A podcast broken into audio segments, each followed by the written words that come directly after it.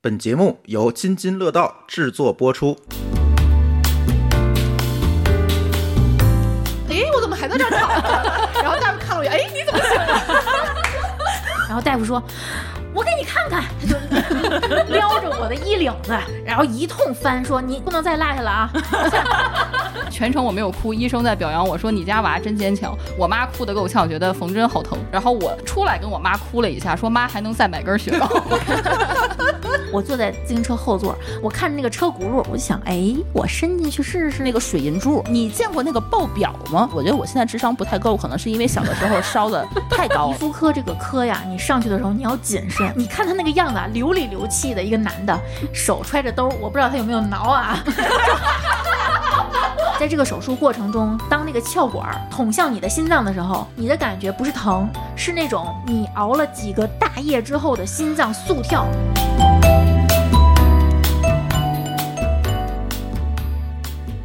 Hello，大家好，这里是不三不四，我们又回来了。呃，一起来跟我们聊一聊我们从小到大那些伴随着我们的小痛小痒们。我是去年二零二一年刚刚把医保额度用满过的舒淇。大家好，我是看似身体很壮实，但其实是多次死里逃生的馋虫。大家好，我是临近不惑，发现自己有先天性心脏病的丽丽。” 大家好，我是从小被那些不是病，但是痛起来非常要命的疼痛折磨的范范。嗯，我们为什么要录这一期呢？其实也是因为最近丽丽出了一次比较大的，嗯做了一个听上去很吓人的手术，嗯，嗯，然后我们发现丽丽开始不停的往医院跑，不停的挂号，哦不停的惜命了，嗯，然后怎么确诊的这个经历，其实是想跟大家分享一下。嗯，还挺不容易的。嗯，前前后后大概经历了也得有半年，大半年的检查，嗯对嗯，咱们最后再说这个事儿吧。行，对。嗯嗯，？然后也是这次丽丽的这次生病的经历，发现我们其实跟医院的这个渊源还是挺多的。嗯嗯对，历数了一下，我们从小到大到底都生过哪些病 盘了盘，发现哎呦，哎，活下来都挺不容易的。对我刚才看了一下我们的这个提纲啊，我觉得我是咱们这几个人里最健康的一个。你是 easy 模式， 对，因为我写提纲的时候，我发现我自己写不出来，是我从小到大好像没有特别严重的好生病。烦呀！这对个，， 然后看了一下你们的成长经历，发现你们能够活到三四十岁，真的是挺难的，嗯，就是对真的是死里逃生的那种感觉。我是真的死里逃生。嗯，那我跟师姐就是正相反，我还一直觉得自己从小身强体壮，结果理一理提纲，发现自己也惨兮 兮。我是那种就是怎么说呢，天津的医疗资源还蛮丰富的，嗯就像我们家住的那个位置，离着。两个三甲医院都大概是五公里的距啊离，就是都没有去过小医院，只要去医院就是三甲。对，是这个样子。哎，你从从小就这样吗？从小就这样啊？你想，我们家离着总医院和一中心都是骑车就能到的距离，啊哦，你家那位置又开始是烦了对对，对，所以我这种医疗资源在我身上都属于浪浪费费的。了啊，对， 我发个烧、感个冒、拉个肚子，都往三甲医院跑。要不人那么多呢，三甲医院。但是其实我看的最多的，在三甲医院那个资源里头，我看的最多是急诊。就是我从小到大就是特别爱发高烧，我也不知道为什么，这是我一直的困扰。就是从上大学之前吧，我有印象就一烧就烧到四十度，妈哎呀，哎妈呀，每这次都烧到四十度，可能快烧傻了。我觉得我现在智商不太够，可能是因为小的时候烧的太高了。 因为你见过那个爆表吗？那个水银柱我见过，因为我玩儿它，把它放热水里了。会 炸吗？好啊炸危险啊呀！，对，炸了是吧？对满地炸了水银最高是四十二度，我记得。嗯，嗯，我几乎都能够给它弄。我的妈呀！就每次天哪我一量表拿出来的时候，我就会先找那个水银柱，在最后 我才能找到它。都是直接爆表的状态。，对，每次都是这个样子。但是我嗯，有几次发烧其实是四十多度，我自己升降体温。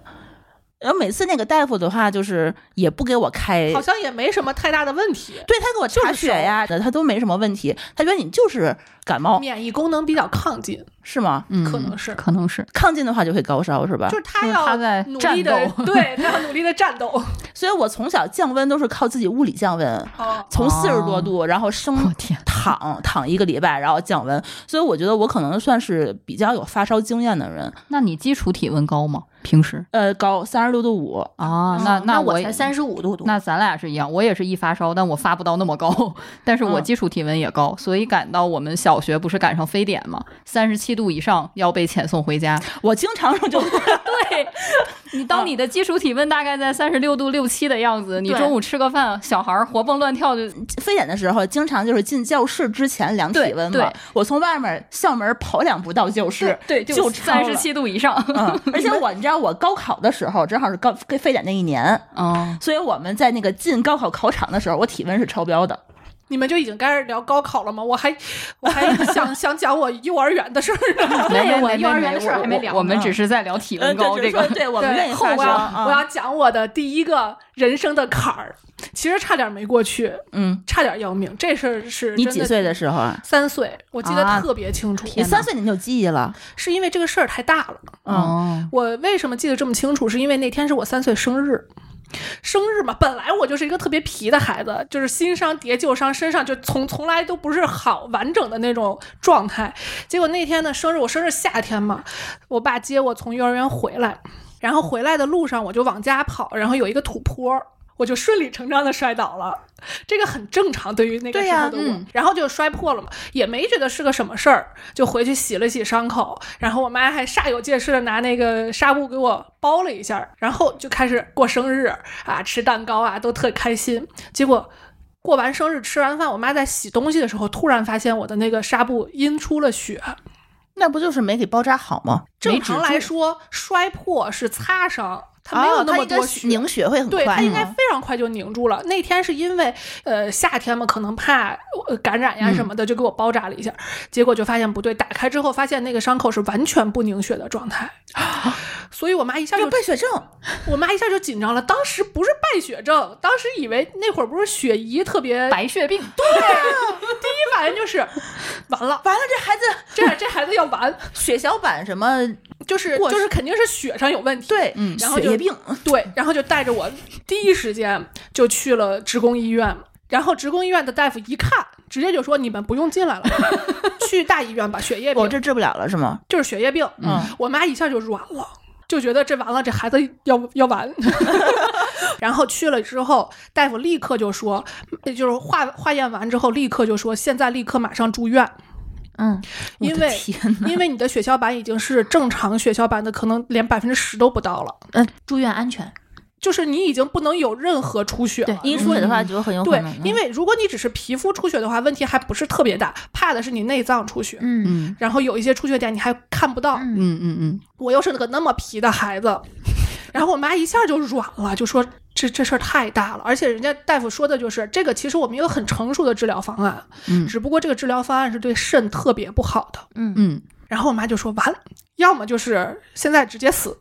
要么就是这个肾长到废十了岁这个就这个肾废 了，就是就是他脑子里第一反应就是什么尿毒症啊，什么肾坏死啊，嗯对，因为你你就要太小了，你就要一嗯辈子透析啦，就这种，反正就活不下来的那种。嗯然后我妈就就就琢磨呀，就说这事儿可怎么办呀？然后呢，她就打听嘛，看四处病打呗，听嗯，对呀、就四处打听嘛，又不想用那个 成熟的治疗方案伤肾，然后就去就去找了一个，这就是我噩梦的开始，就找了一个老中医，据说治血液病特别牛逼。后来我从结果往回分析，应该就是我的那个过敏源被截断了。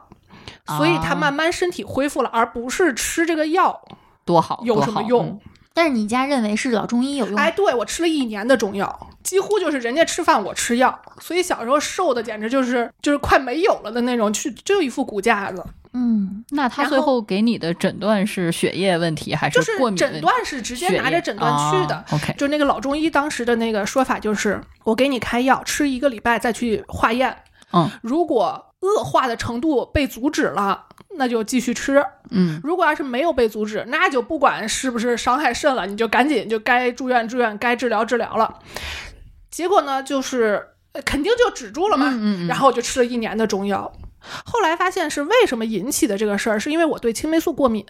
哦我在这个之前呢得了一次，我已经记不清是什么炸腮还是什么荨那个麻疹，还是反正就是之前的那种病吧。嗯然后呢，去医院打针。青霉素皮试的时候我是没问题的，他按成人的剂量给我打的。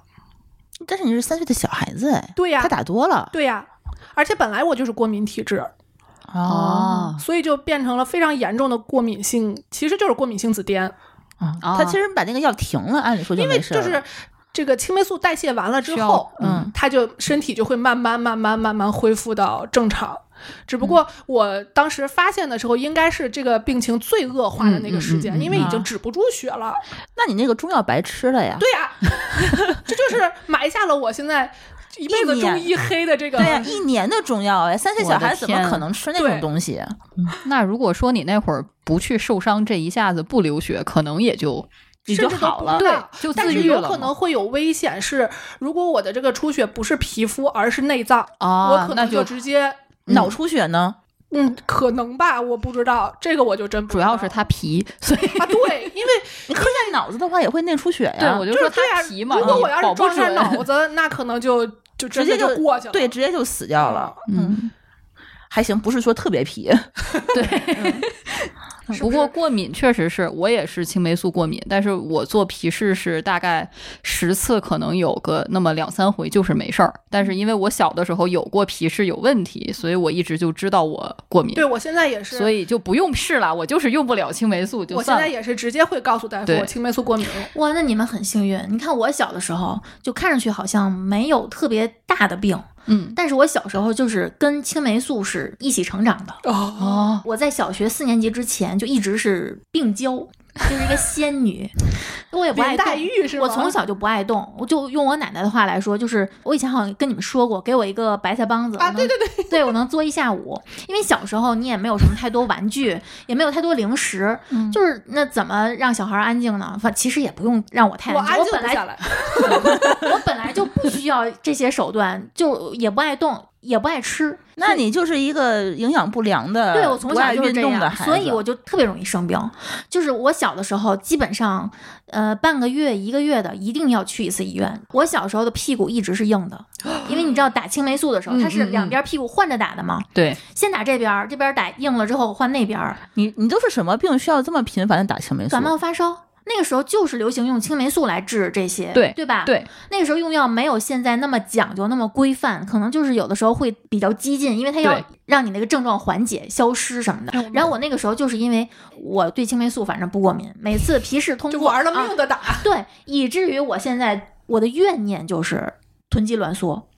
就因为打青霉素打太多了吗？有很多从小打青霉素打得过多的人，嗯，长大之后都有这个问题。嗯，它是臀肌那块儿好像有有一个筋膜是粘连的，而且这哎个呀一般都是双侧同发，很少有单发，因为你打针不可能只打一侧， 对对，啊、都是那样的。然后你像我还不太严重，因为我后来减肥之后还会做一些康复的康复性的动作，包括一些嗯力量训练，它会让腿型逐渐变得稍微好一些。像有的严重的是看上去像个青蛙一样，就是哦，这是叉病形、。叉型腿非常严重，然后不是天生的，是吗？嗯这不是，就有的是天生 的，但是臀肌挛缩就会让你产生这样的体态，它会让你的膝盖没有那么的结实。这个病就是以前在技术不成熟的时候可以开刀治疗，就是要在这个骨盆侧边，就是髋骨这个位置吧，拿刀拉一个口，然后用就就说白了就是挑开粘连的地方挑哎开。呀妈现在听着是都疼，现在是好像是微创什么关节镜就可以解决这个问题，其实这是可逆的。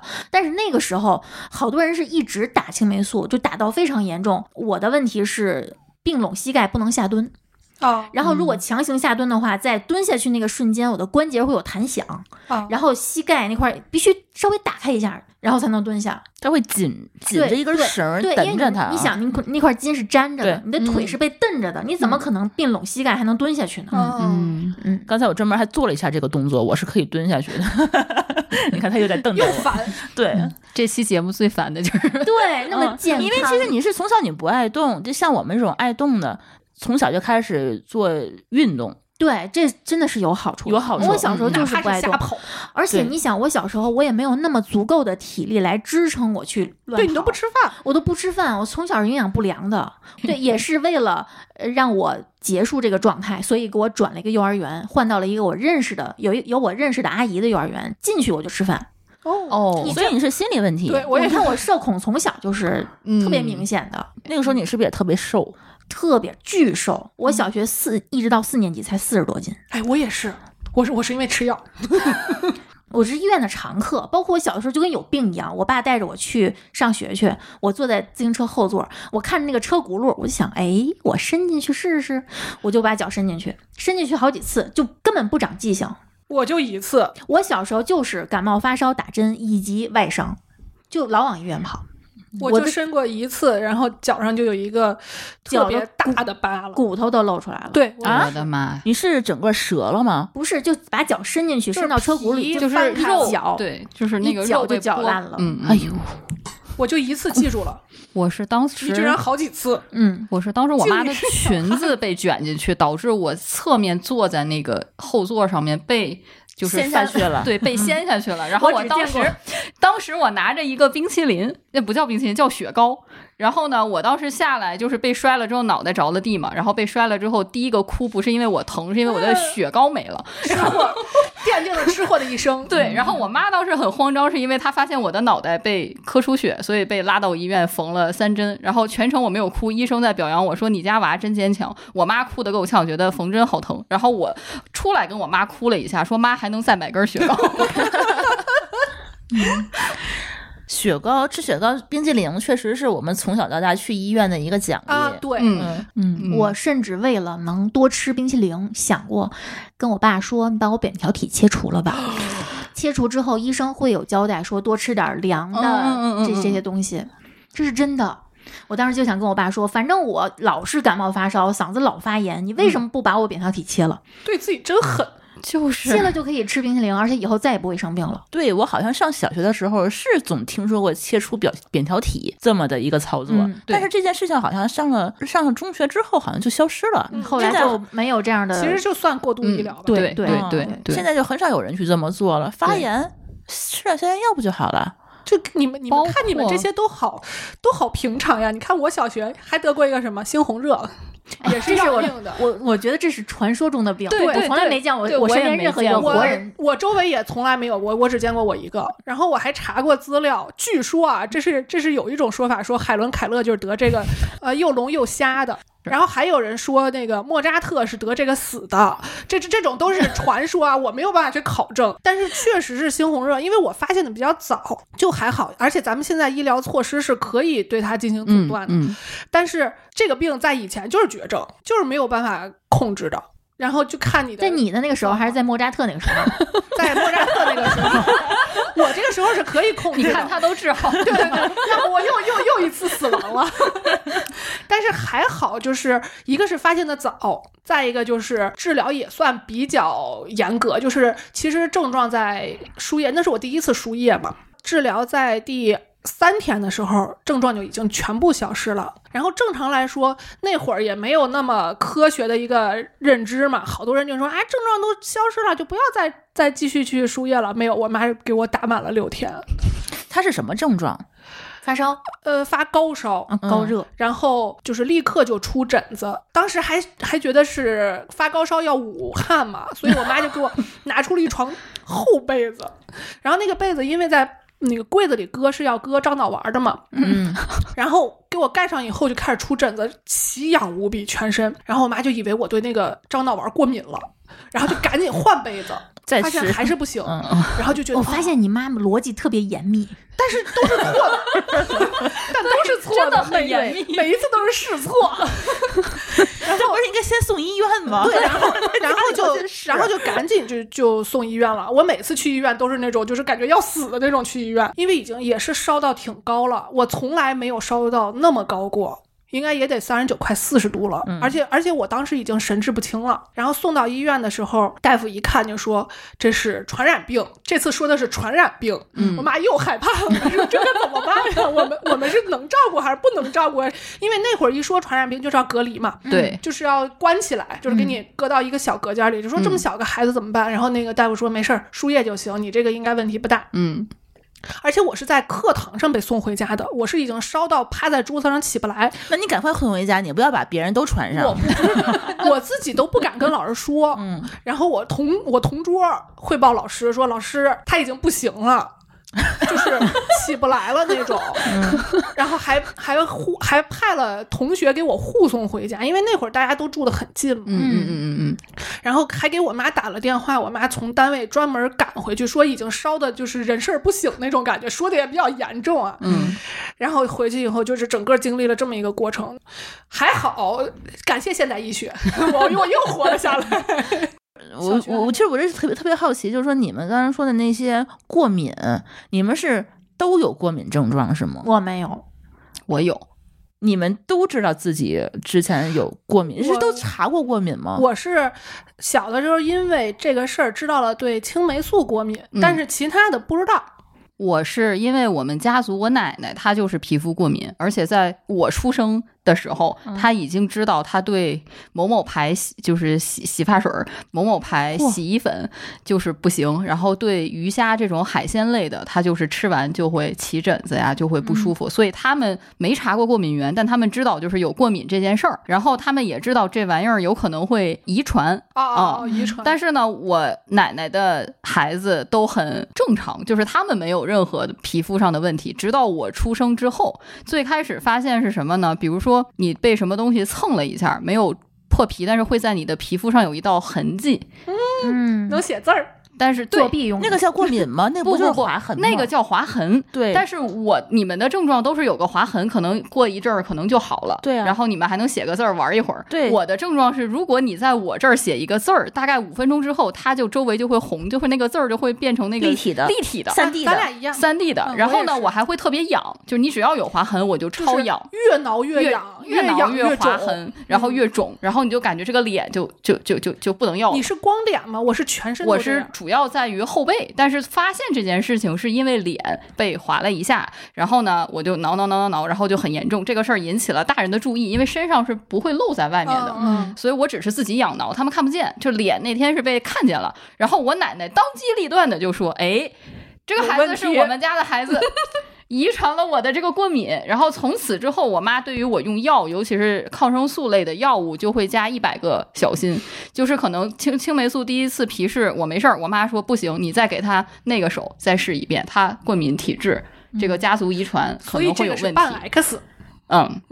对，因为我是继承了奶奶嘛，对所以应该是半 X。然后呢，就导致了我是抗生素，基本上就是全军覆没，因为我吃头孢都不行，我吃头孢会吐。那你以你后活着太不容易了。有任何炎症的时候，这就很危险、啊。只能是我只能吃什么红霉素、罗红霉素，但是就是那种药力很弱的那种对抗呀、生你素。就很容易。嗯所以我基本上就是靠扛。然后当时反正就有很多问题，所以我如果被感染了，比如说像幽门螺旋杆菌，它不是三联抗生素疗法，嗯对，我就是吃不了， 我那个疗法就可能比那个那个菌对我影响更大，嗯所以就没有办法。这个过敏还是挺惨的，虽然我也没有查过过敏源，但是这个东西它是原发性的这种，说到过敏源，那我可一定要说一下，又有故事了。我是查过过敏源的，嗯因为我知道我是过敏体质嘛，那嗯个青霉素不能打嘛，但是一直也没有影响你的生嗯活，只是不能打青霉素而已。但是高考完了，突然发现自己不能吃苹果了。哎，我说我听过对芒果过敏的，听过什么对这个菠萝过敏，就这种比较有刺激性的对。过敏的，没听说过被对苹果过敏的。然后是苹果不能吃，梨不能吃，桃子、李子、杏儿、樱桃、草莓都不能吃。那还有什么可以吃对的？呀西瓜？哎，反而芒果能吃，香蕉能吃。然后在我过敏的那个时候，嗯，芒果和香蕉是贵的，苹果和梨是便宜的。我妈说，哼，真你是是富你贵是只命。能吃嗯贵的水果。嗯 然后就去就觉得不对嘛，这肯定是有问题的。而且我的过敏症状是比较严重的那种，我是会黏膜水肿。哦，那所以，是如很果我严重。吃着吃了苹果的话，我会喉头水肿到窒息。那你就直接就憋死了。对，所以嗯我会非常非常小心这个事情的，因为那会儿已经有了一定的生物学知识 嘛，我就去查过敏源。好嘛，当时是贴了一倍的那个检测点儿，它是它是每一个检测点儿上头都有一个小尖尖去哦，刺你的那个。你是在后？背是吗？不是在我胳膊上吗？我左胳膊右胳膊啊各十个吗？我记得我那 个是几十种。哦，太胳多膊了上， 贴不下皮肤不够了。对，我是我是测了那个全项的，哦，然后每一个都有反应。那你什么东西都过敏？对我应该在那个天哦阶段是，就是起啊就是反应最明显的时候，你应该挑一个就是稍微正常的时候你再去看查。我像我这种人是什么都不过敏，我至今不知道自己对什么过敏的人，就是没法理解多好呀！就是我不知道这个过敏是特别两极分化的一件事其实情，是要么特别过敏，要么完全不过就敏。是不，它是一个会变的事情。嗯就像我对奶奶会变。你像我奶奶，在我刚出生的时候，鱼虾海鲜都不能吃。你看现在什么都能吃，又因为没事它儿是。激素缓对平缓了，我就是对我当它会时去变看的时候，大夫就跟我说了一句话，就说姑娘，你可能生完孩子就好了。我根本就觉得这就是一句屁话，你对一个刚高考完的孩子说，这生还是一句孩子黑话，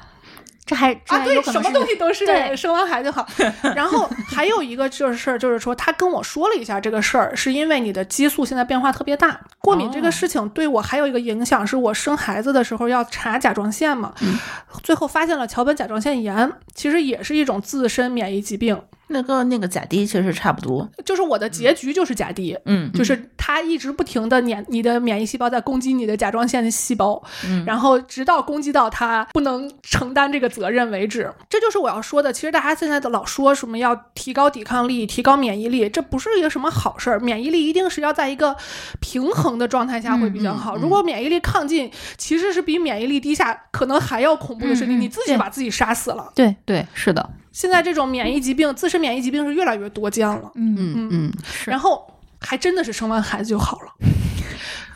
没有完全痊愈，但是有很多症状就是缓解改了，善了。对，嗯就缓解了。嗯确实可能跟激素有关系。嗯，顺着这过敏，我们就来到了初中。初中我就开始变得悲惨了。你看，小学我一初个中好了，小学我是一只小我吃度货，完结 了。然后到初中就是开始了，随着这个过敏之后，就发生了一件非常可爱的事情，就是我被同学传染了这个 风疹，因为这也是一传染病。顺着你刚才那传染现病的，在现在有疫苗了，对，当时还不太普及吧，我我不那会儿记得应该我们没有打我过这我样觉的一个。得你们两个人都是属于那种皮肤或者是怎么着，黏膜免嗯免疫系统好像是对有对有题问的题啊。本来是有小朋友得了风疹，然后呢，老师就说大家要稍微就是呃小多心多一点注意啊，嗯小心啊什么的。但是呢，当你左边和右边的小朋友同时都得了风疹之后，请问此时的我该如何小心？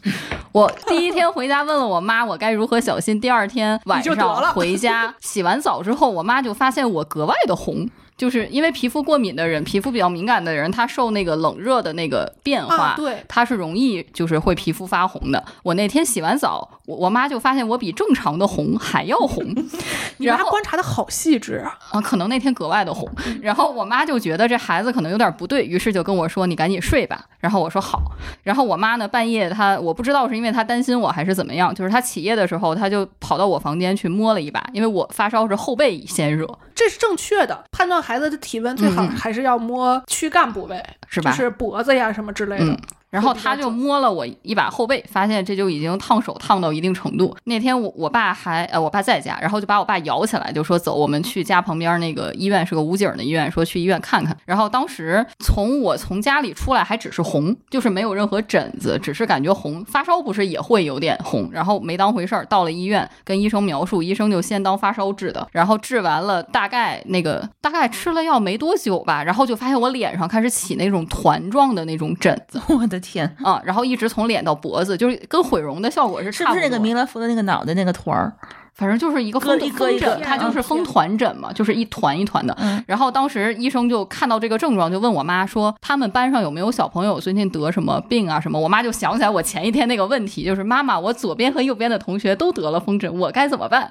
然后我妈就跟医生说他们班在闹风疹，然后医生就说啊，那她也是。然后我就开始治，然后就是请假，然后每一天就是治。然后当时对我小心灵打击最大的，并不是生这个病啊，要吃药或者要打针什么的，嗯，打击最大的是因为你脸上出现了问题。你想那会儿我大概十四岁大概的样子吧，所有人见到我在医院啊，我只要见到其他人说：“哎呀，这姑娘是来治脸的吧啊，毁容了，？”对，就是脸整个儿就是。她还不是青春痘那种，她那一看就是你有病，你知道吗？就是 那一看就是你有病。然后所有的人都说：“哎呦，你这好姑娘可怜呀！对，说哎呀，这姑姑娘长得还挺秀气，怎么脸这样啊？这是来治脸的 吧？然后就那一周，我去医院就是去要每天去每天去要打针什么，然后我就感觉特别难受。你想那会儿青春期的姑啊娘已经对对又爱美敏了感对已经不说那么爱美，但你知道这个美对这个事情了。心里还敏感。对，然后那会儿还面临着要中考，因为是三年级，就很哎呀，就就整个过得非常的沮丧。然后就是那一会儿跟医生聊了一下我之前的一些症状，医生跟我说这玩意儿叫荨麻疹。然后后面我就发现我的这个荨麻疹它跟我的例假是有关系，就是可能会在我来月经的前后。所以你上小学是没有事儿的，一上了高中，我啊上小初中就学开始稍微没有事儿，就是就是没有让我觉得我得熬过这一夜才嗯会好的时候。但是就是我的转折点就是来例假，来例假绝对是女人的一次渡劫，感觉。嗯真的是我初中初一初一下学期来了例假之后。我就感觉我对我自己的身体状况和我的生活真的是就是全改变。首先第一个问题就是我痛经，就是超级严重那种痛经。你是第一次就疼，不，我第一次不疼，我大概头半年都不疼，然后我我就开始了就是皮孩子的这作个妖历史一系列的就是作死行为。因为我妈是一个痛经非常严重的女子，她到上班生我之前，她都是每个每个月三天假。就是啊就是嚯在在起不来在那种起不来的那种，她高考是打了那个那个激黄体酮吧，那叫啊那个啊激素，把那个时间往打后错往后错，这样不能不影响她去参加不考试。鼓励这种行为啊！不鼓励对对对，现在非常不鼓励。然后就出现了这个情况，所以我妈对于我同就是来大姨妈是非常担心的，她就觉得我的姑娘大概率她是要疼的。但我妈一直把自己的痛经归因为黑龙江的冰天雪地以及当时弄的的啊，体寒， 对，所以我妈就一直坚信，就是说你身为一个在我们这个现在条件稍好家庭长大起来的娃，你只要做好保暖不吃凉的，然后天天给你灌热水，你应该是不会痛的。但是她忽略了一点，这个遗传， 它也是一个非常强力的因素。所以我头半年没痛，我妈就以为她的措施非常的棒棒有，效嗯她守住了有效。当我开始就是痛且不规律的时候，我妈就坚定的认为是你作死。跟我无关，就这个账他不认，你知道吗？ 然后就开始了 被疯狂灌红糖水，但是由于他从来没有正确的认识我是真的在痛，因为我痛确实没有他当年厉害嘛，所以他会觉得你就是你还能嘤嘤嘤，你叫什么痛啊？你要真的痛你就喊不出来了，你就爬就不应起来该一动不动了呀，你还能跟那儿翻滚，还跟那儿叫唤，就肯定没有事儿，就导致他逼着我在我初中的时候，因为当时在练那个跆拳道，他逼着我在我来大姨妈的时候还去练，但那一天我是真的起不来，但是他真的就是觉得我在犯懒，这也是个虎妈哈。因为那天他有事儿，就是那段时间哦他 要出去，懂了他他他就觉得我一个人在家，我肯定就看电视就不玩活了，他就觉得我要把你送到那儿，这样你你就在锻炼，然后我出去办我的事儿，这样我回来接你就时间刚好，所以他就强强制我出门。但是那会儿的疼还是那种你是可以出门，但是你真的就是不舒服，还是能扛的时候。然后我们家族的坚信就是不能吃止痛片，那个东西对身身体伤害特别大。自杀，对，所以就是没有人跟我说过，就是痛经是可以通过这个止痛片儿来调节的，就是这个点在我上大学之前是不清楚的。没有这个知识点，对，没有这个知识点，就是按我妈的话说，就是你这才哪到哪就扛。我当年那样我都扛住了哎。这种这种亲妈思维都是，我生你的时候多疼，你凭什么现在就可以不疼？都是这种同样的逻对，辑然后就直接导致了在我痛经史上最严重的就是去练习，练了两个小时，然后教练都觉得我有点不对，但是所以他就安排我做一些稍微幅度小的动作，但那也没没没有救得了。就是在课程快结束前十分钟，我妈已经到现场准备拉我回家的时候，我就整个人就倒了，就是晕过去了失去意识。哦，真的疼晕那过你去了。就你这么疼，他们就没有人相信你是在疼。我爸不了解，我爸 对每他一次 都非常认真的那然种后然后虔就诚就的，不能理是解，就是你妈妈她自己也痛经，她都不能理解别人的痛经。因为他觉得我程度没有到那儿，他就是意志力不坚强。你程度没有到，你为什么不能就是忍你？年纪小，可能就不会这么疼。不是，他是觉得他是通过我的体征判断的，就是哦你你还喝是水，能你忍啊能叫唤，你能。我妈觉得哎呦我叫唤就是在寻求安慰，寻求就是那种吸引力，她不觉得我是他以真为的。他以为的就是他以为的，对对对，嗯然后我爸每一回都是特别可爱、特别萌，忽闪忽闪他的大眼睛，然后跑到我的，就真的是那个蜷缩到我的床边，然后轻拍着我说：“真的很疼吗？” 就是每当那一刻，我都很想，就是就是我都很想，就是踹他两脚，然后 就是死直男那种感觉。就是我从小到大，因为这个事情经常要跟老师请假，嗯所以呢，我就会发现男老师对这个事情基本上都是“哎呀，你快回去”，女老师对这个事情就总那个眼神儿，包括那个语言，总是有一种小贱你人是不是装的。至于吗？我也疼过，我又不是不知道。对，对，就我也是女的，我也我也不是不知道，我也不是不来月经， 你你至于那样吗？不就来个月经吗？就是很很多次，我当时有两次在初中的时候，都是因为老师不同意，最后就没走成。然后其中一次没走成的，就是严重到我想走的时候，我还是能走的，嗯就是你知道吧？这个疼是它是有一个启示的，嗯嗯嗯嗯嗯对因为你。经常疼，你其实是知道自己现在在疼的哪一个级别和状态，所以我后面养成的一个就被锻炼出来的能力，就是我能判断，就是我这一刻必须走，因为再我不走不走来不及我就了来不及了，我就会走不了了。疼是非常消耗体力的，对，非常是非虚常脱了。嗯，对，所以我经常就是疼的时候，就我后面会分不清我到底是饿了还是我在肚子疼，因为它那个体力你都是透那支完了，对对都对是那一块儿嘛。嗯所以我经常，所以我妈就是经常她会就是时不时的就在我状态稍好的时候会给我弄点粥或者弄一点红糖水，就是你嗯补一补，稍微你能判断一下。那天就是初中那一回，两次老师不让我走，第一次是扛下来了，就是你虽然不让我走，但我后面缓过劲儿了，就还好。因为是上午发现的，嗯第二次就来不及了。第二次他不让我走，他是因为大概还有三个小时就放学了，你为什么要现在回去呢？我不知道他是真的出于安全考虑还是怎么样，但是他那天就没让我走，但是我扛到了放学的时间，我就。走不了了，就是我整个人就焊在那张桌子 上了，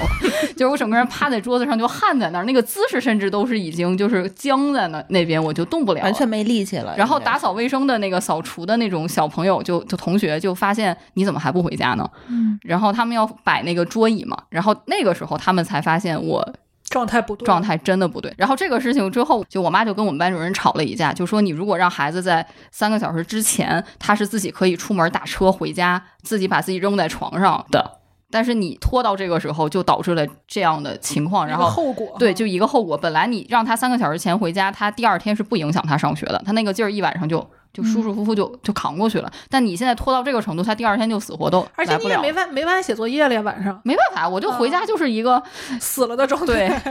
我突然觉得我真的是好皮 实又。开始凡尔赛，咱们那个时候中考考体育是考女子八百米，嗯，嗯，我 你是跑，带着姨妈跑的，我是姨妈第一天跑 的，然后太牛跑了了个第一名，哇，后面所有人都跟着我。这还是凡尔赛。凡尔赛对我真的我是最是后一名，嗯，我我大概在及格我背线我以背着上姨一些。妈，我都是最后一名。我觉得可能真的是跟我从小呃练游泳啊、练爱玩儿、爱打球啊，这是有一定关系的。而且你没有一个痛经的妈，对，这个很重要。但是我觉得遗传在我身上其实是不存在的一件事儿，因为我妈妈就跟你们俩一样，就是各各种过敏。那就是你爸基因很强大，但或是者你你变异了。我我爸，你看我爸爸，其实他是有很多那个慢性病的，在我身上也没有出现什么。你是被上帝眷顾的孩子嗯我，感这觉还是个还是凡凡尔尔赛。 赛？要凡尔赛，其实我有一个病，我觉得并不是凡尔赛，真的是被遗传耽误的孩子。就是我上呃高中那三年吧，我会发现我的精力和体力都跟不上。高中应该是冲刺阶段嘛，尤其高二之后，大家可能会经常熬夜啊。嗯嗯嗯嗯嗯尤其那个时候，我明显我感觉到我每天晚上一到十点多钟我就犯困，然后就是每天到家就是没法写作业，就直接趴在桌上睡觉。然后晚上如果不睡觉，白天也必须得补觉那种，经常上课睡觉。然后后来就高考也没考好，就因为真的是精力跟不上了。然后后来我高考之后，然后呃，我还是我姑姑，然后发现我的脖子这块稍微有一些肿大，哦，哦，然后就觉得你这个有点不太对。然后我穿衣服穿那个小圆领的那些 T 恤什么的，会稍微有点勒脖子。然后高考之后有时间了，嗯然后去医院去看了一下，然后诊断出来我是有那个甲减。哦哦，那么小就甲减了，对，然后后来就发现是我爸跟我妈他都得过甲减。啊，我爸爸哦是是我出生的时候就有甲低，然后我妈妈是我生生我的时候，怀孕的时候，怀孕是要查甲状腺的，嗯对很重要会发现好多甲状腺的问题。对她好像是怀孕的时候是有些人会容易甲低，嗯，对，然后那个时候服药，服完药生完孩子之后，那个甲低能就恢恢复复，嗯嗯她就没有再服药。所以说，我不知道是不是因为那个嗯，会那个有影响。对，然后我从小一直到现在我是二不是十多年的甲我是不是应低，该补充一个知识点？嗯就是如果你甲低没有治疗去怀孕的话，孩子是有概率得那个嗯智力低下的，因为他发育是受影响的。那很有可能你看我爸是学霸，然后生了一个这样的我，你这 也很轻的好吧？哎你不能这么凡尔赛 啊，这有点过分了。你这个只是高考没考好，不能这么赖人家。啊对，因为因为我觉得那个就是这个甲低是影响我一生的一个病，就那高是那是，嗯 但是现在还好了，就是你吃药是可以恢复长期正常服药对的嘛，只是你需要吃药而已。嗯，对比别人每天多一片儿。我们家族就是祖传甲亢，从我奶奶到我爸，我所以你那么能吃，然后还这么瘦，对有有点这个倾向，但是目前没查出来有这个病症，但是可能会有这个倾向。嗯，嗯，就是这样的情况。所以这个大家女性朋友们呀，痛经的女性朋友们呀，止疼药真的可以吃，那是救命的，真的不要被妈妈骗了。就是我我印象里头，我从小我们家是常备这之前那个叫镇痛片，去痛片儿，去痛去片痛儿，片儿嗯，而且还是那种大白片儿，能分成四格的那种。我印象特深的是它有两条鱼，叫双双鱼鱼盘盘儿儿，嗯那个东西的话是吃半片儿，可以掰一半是儿，小瓶儿装的那种，是一个小纸板儿，哦，我们啊，那那边会儿都小是瓶，开呃，可能几一下推啊片儿就就跟那出个来剃须刀刀片儿似的，哎，对嗯那种感觉。然后他，我们家是常备这个东西，因为我印象特别深，就是我每次一发烧或者怎样的就吃那个。哦，然后呢，后来就是开始肚子疼的时候也吃那个。我从小就觉得这个东西是个万能的药。你也痛经是吗？我我不记得我当时是什么东西疼，是头疼还是什么疼的，就我爸就给我吃这个。就还挺感觉这是个管万能的药，嗯对我来讲还特别的有作用。偏我头不疼痛经，但是我是来姨妈就头疼，都有关系，啊都有关这系，也是痛经，只不过疼的不是肚子。对，然后我小的时候是没有把这两件事儿联系在一嗯起的，我就觉得头疼是头疼，来姨妈是来姨妈，就是我直到去年才真正把这两件事情给对上。还有牙，同志们还有牙，就是有些人来姨妈会牙龈就是肿肿哦之对类的，嗯大家会觉得这儿我上火了。嗯但是我对自己对我自己多年的观察，就是它跟我的月经周期也有奇妙的，就是重合点，就月基月本经上对于女性的这女性个的嗯影响真的真的是浑身会疼，对、嗯浑身不得劲，对，因为他们不允许我吃止痛片儿，所以基本上西医的路就没有了，然后就只能去看中医，然后去看中医给我开药，开药真的吃俩月没问题。肚子疼真的好了，然后我妈就开始说：“你看，早带你看中医，不就你就不用这么多年都这么难受了吗？”结果转移到头上了，就是师姐的那种情况 呃所以。我是末期是吧？ 痛经末期，我现在就回想起来，我小时候头疼，可能也是因为雾霾。哦一到冬天，但是那个时候咱们好像没有雾霾这个概念，没有没有，那会儿的天气比现在可差太差太多了。多了。然后现在我后来知道我雾霾头疼，是因为在外面有那个 PM 二点五的那个那个数据，然后我就特别敏感的敏感会发现我对这个东西过敏，对雾霾过敏。我不知道它是不是小叫颗粒是小是是是吧？是，很很明显，就是我我这天如果不出屋，我是没事儿的。嗯，但如果这个雾霾这个呃这一天我在户外只要运动过，我当天晚上我就头疼的不行，就必须得吃止疼药，那是你这种是已经确认了病因，嗯肯定是它。嗯嗯嗯嗯然后我特别恨的就是我们同事雾霾天儿一定要开窗通风，啊，真的是，他就觉得屋里头需要换气嘛。嗯，你只要一通风了，我当天晚上就肯定头疼，就必须得吃止戴上疼药。个口口罩罩吧。对，那你们这个头疼还有盼头，比如说有的是因为嗯经期，对吧嗯？嗯有的是因为空气。对，我的头疼，那就是天降奇祸还是什么，反正我就无法形容我这个头疼啊，就是突如其来的，因为我随机的是吧？我印象中这叫随机吗？我印就象是中没有任何引引发的原因，诱因，我根本不知道什么诱因，就很长一段时间我是不知道的，直到去年我才知道到底是因为什么。我是从小学四年级之后，我就开始因为打了那个免疫球蛋白，就相当于一种生长激素吧，嗯我就开始吃饭了，然后是感觉前面都是靠一口仙气儿吊着。对，就身体就突然好了。家里人其实挺高兴的，因为那个时候其实对这个的认知没有现在那么好，就觉得孩子吃饭了就是好事儿，他没有考虑激素可能对孩子生长造成什么影响。但是突然我又开始头疼。疼到什么程度呢？就我爸已经开始重视了。你想，大老爷们儿那么粗心，嗯对吧？他发现，哎，怎么老头疼？一到下午就头疼，任何一种你你以为的正常的天气变化，或者说任何一种小事情的发生都会导致我头疼，比如说被风吹了一下，被太阳晒了一会儿，哎呦，淋了会儿我的妈雨，淋了会儿雪，呃，睡多了，睡少了，哭了，呃，反正就是任何一种你觉得哎激动了，紧小张事儿了啊，，对，激动，包括激动或者生气或者剧烈咳嗽之后，我都会头疼，那你简直没就是个活路林黛玉，啊而且每嗯天上午不疼。早早上不 疼，晚上也不疼，就从下午吃完午饭就开始疼。其实我不知道有多少人是能忍疼的，我不能忍，所以我只要头疼我就吃药，我不行，嗯，吃完药就好。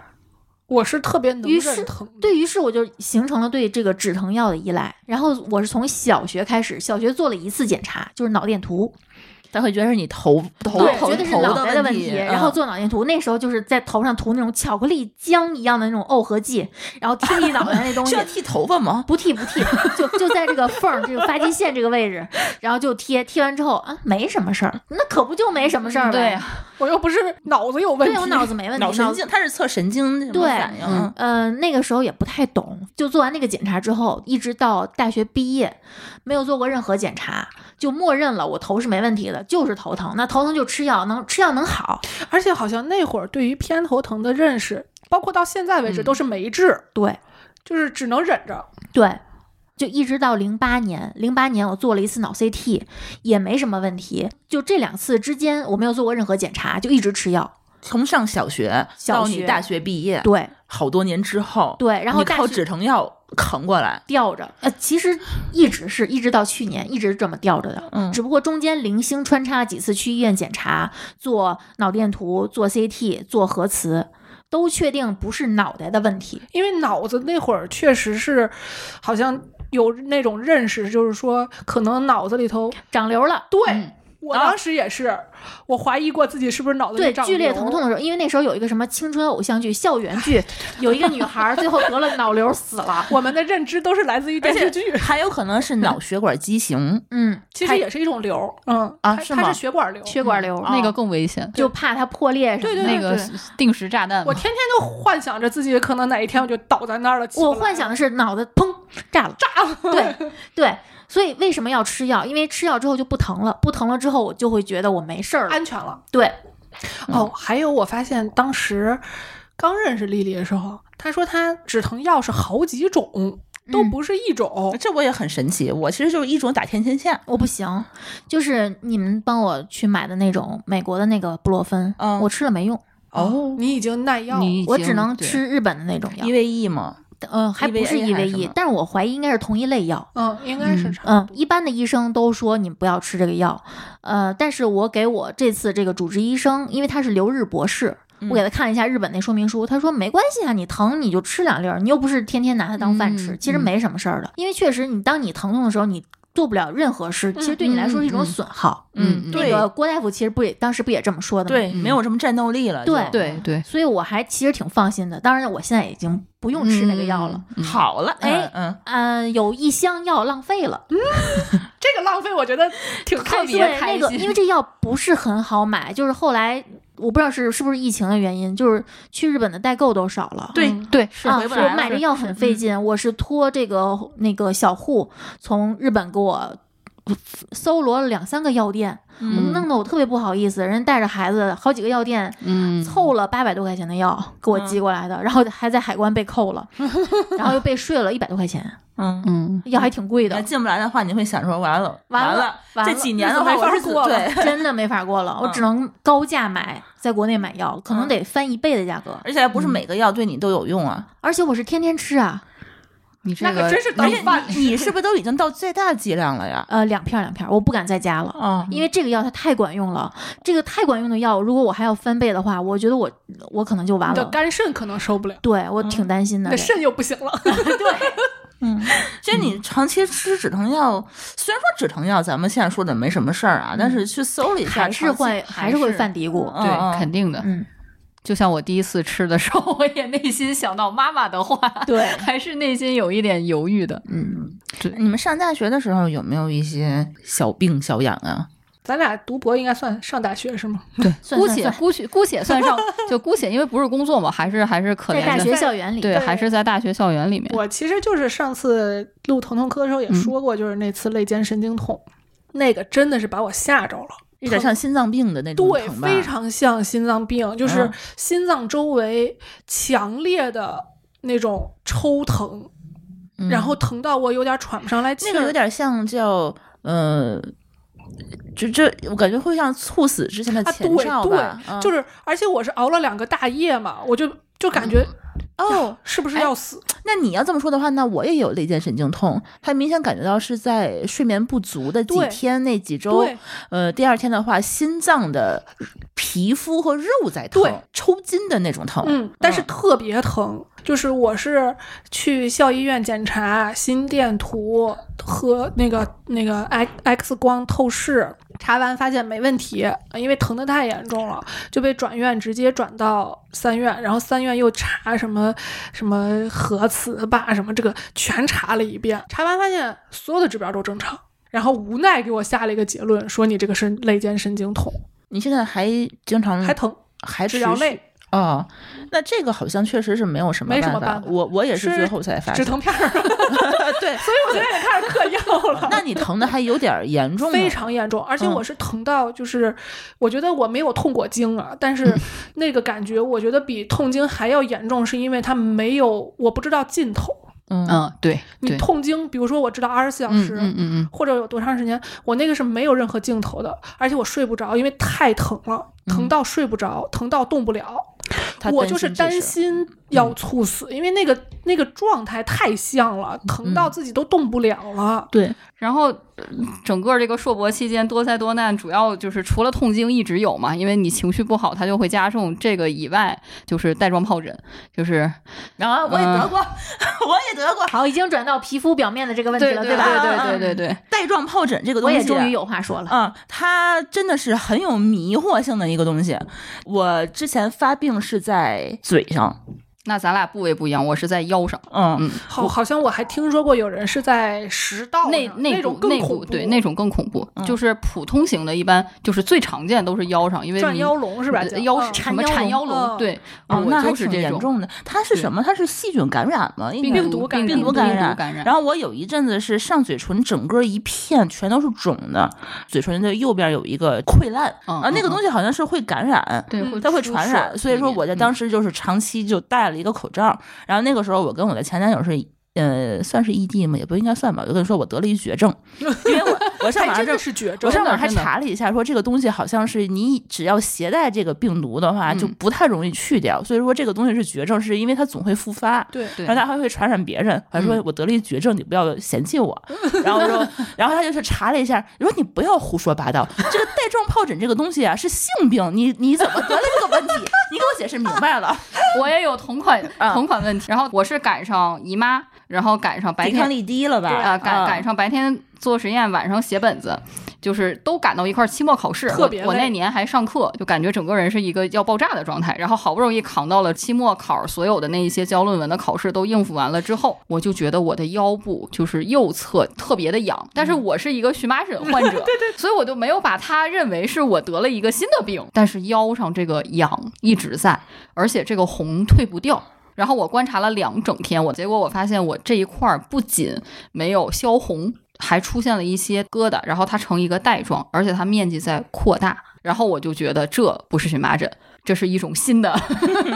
新的不知道是什么疹子的奇怪的东西。把我们都是自己给自己看病的人。对对 果断对的 挂号就挂了一个空军总医院的号，然后我说医生，我觉得我自己得了带状疱疹，当时已经从就是拳头的一团大已经扩展成了往肚脐儿和背后扩，已经扩出来了，肚脐儿前部已经有一个手掌的面积，还在往下面走，然后后面后背部也出现了第二个发发病病的点然后也开始出现了两条小带子，然后我就给他看了，然后那医生全程就是除了问你哪儿不舒服，下一句就是听完我啰里啰嗦了一堆，就说你是你就是带状疱疹，但是这个病确实是也跟疼痛科有关系，因为这个病好了之后，它可能还会出现对延对会迟性复的发嗯疼痛和复发。对，就是我即使没有复发，我这些疹子消失了之后，我疼痛持续了一个月。这个叫不死的癌症，嗯，因为没有办法治，嗯而且老了之后，由于你的身体的状况每况愈下，嗯，它复发的频率可能会越来越高。长了疹子这个事儿，好像特别容易在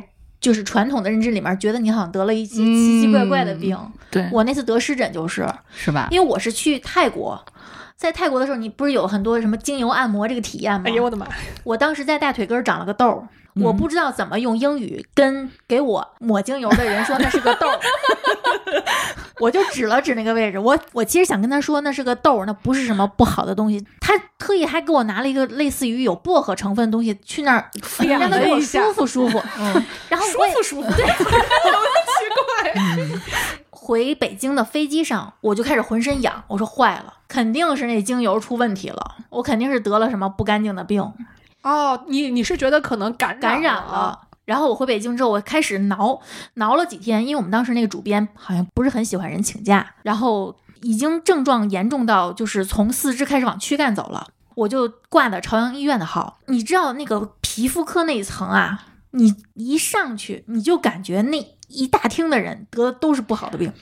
皮肤科和性病科皮肤是性同病科，是一个对科对对，嗯然后我就我也不敢坐，我就这么站着， 我也不敢靠墙。然后终于到我了，那个医生，那个男大夫，我清楚的记得他的态度非常的轻慢。我就坐下，他说哪儿不好啊，就那样，就被你们来的人我都知道。都都发生了一些不可描述的事 情。 当时正好是夏天嘛，七八月份的时候，我就给他撩起来，看我胳膊上这些一团一团的这个疹子。他说啊，湿疹。我说那个我在泰国我嗯涂了一你还些得什么？描述对一下，他就给我打断了，说哎湿疹，就给我开了氯雷他定以及芦甘鹿石，肝 是抹抹的那个，不到两分钟给我打发走了。